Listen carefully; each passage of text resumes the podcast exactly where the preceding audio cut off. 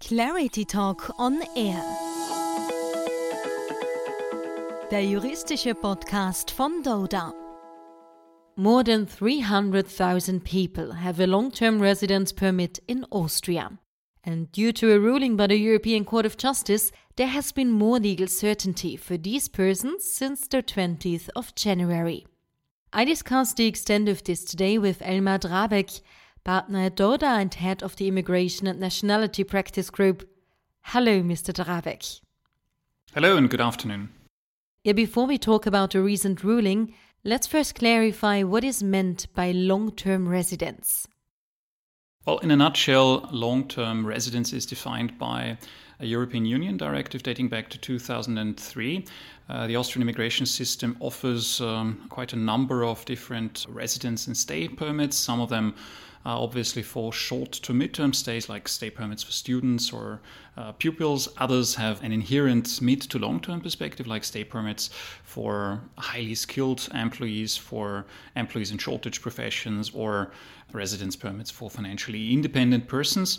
And everyone who's on the second uh, track has the opportunity after five years of continuous and uninterrupted residence uh, in Austria, and after having shown a decent command of German at, at B1 level within the meaning of Common European Framework of Reference for Languages, to obtain permanent resident status, which puts the holder essentially on an equal footing with citizens, except for the fact that uh, permanent residents are not allowed to vote or to stand in elections, and also obviously don't have European Union citizenship.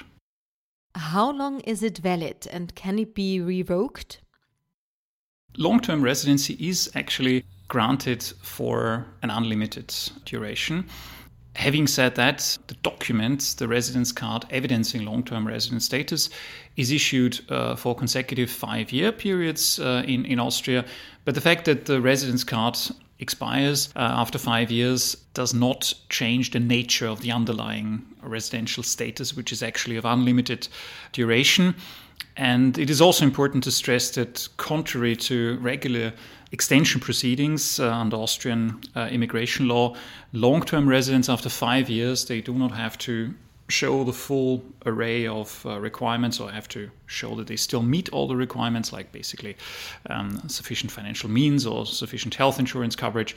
But they just have to show to the authorities that in the meantime, they have not acted in a way that uh, could have resulted in loss of their permanent resident uh, status because, for instance, uh, of a serious criminal conviction or because of a relocation to another part of the European Union for more than six years or because of a relocation to a place outside the European Union and failure to spend at least um, one day per 12 months period anywhere in the European Union.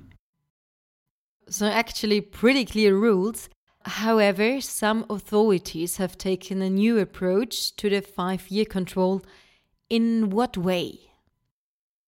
What we have observed in the in the last uh, few years is that Viennese uh, authorities, particularly Viennese authorities, they've more or less abandoned previous administrative practice, uh, which was in line with both the wording of um, the relevant directive and also the wording of the Austrian Immigration Act.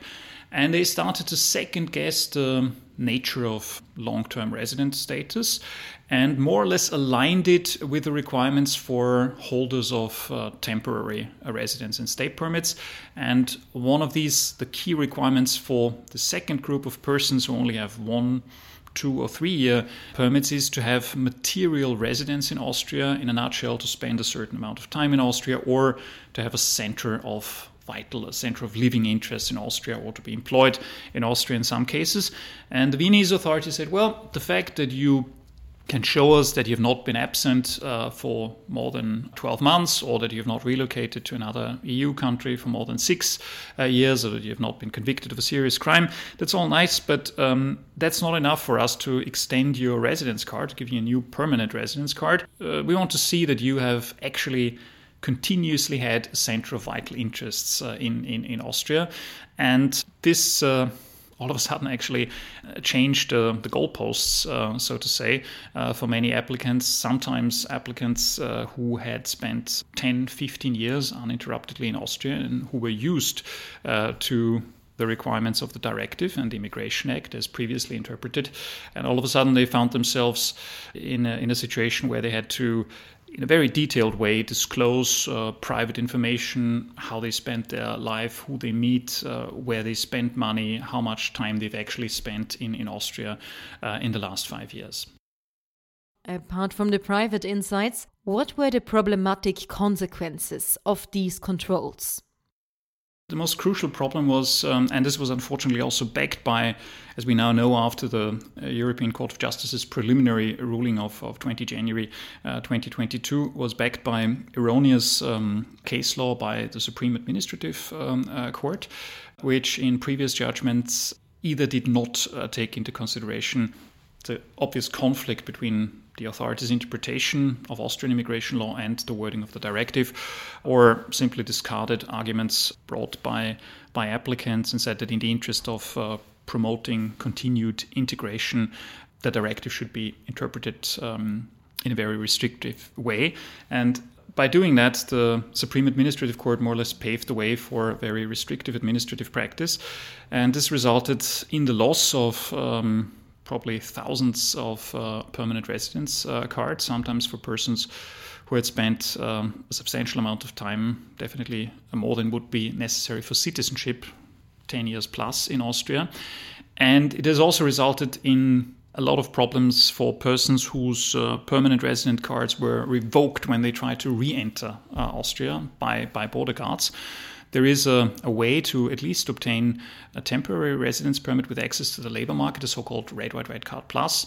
Uh, but very often border guards do not inform the persons concerned about this opportunity, and so they were basically, well, uh, sent back to, to custody, had to wait for the next uh, flight uh, back to wherever they came from, outside the European Union, and uh, many actually then then gave up and didn't follow through on limited residence permits, and this was of course a very uh, grave sanction graver for, for some of them than, uh, well, criminal conviction might have been. So, what does the ruling of the European Court of Justice of the 20th of January change?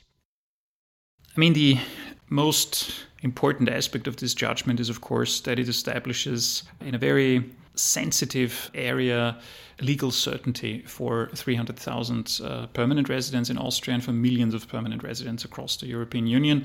Um, the preliminary ruling concerns a particular case which had to be dealt with on appeal by the uh, Vienna Administrative Court, but ultimately anyone uh, across the European Union can rely on this judgment and on the, on the on the answers provided by the court. And these answers, in a nutshell, are that uh, the provision, uh, the the directive, uh, talks about loss of permanent residence status as a result of absence from the territory of the European Union for more than 12 um, months. And this absence is in no way qualified, which means that any presence, even if it's just uh, for a day or for two days, um, prevents the loss of, of permanent residence status. So a very, very simple rule which can be followed by, by everyone, and everyone can now rely on, on this rule again.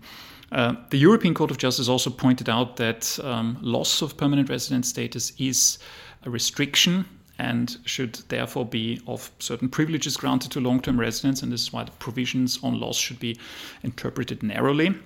And most importantly, the European Court of Justice also made it very clear that, in the interest of uh, legal certainty and with a view to the grave consequences of the loss of permanent residence status, um, rules governing the loss of this status have to be absolutely clear, predictable, and, and foreseeable. Uh, and this is why the Austrian government's um, and also the Viennese authorities' uh, interpretation, which um, replaced the mere requirement to spend a few days uh, per 12 months period in the European Union with a center of vital interests in Austria, was uh, uncalled for, unwarranted, uh, and actually in violation of the provisions of the directive.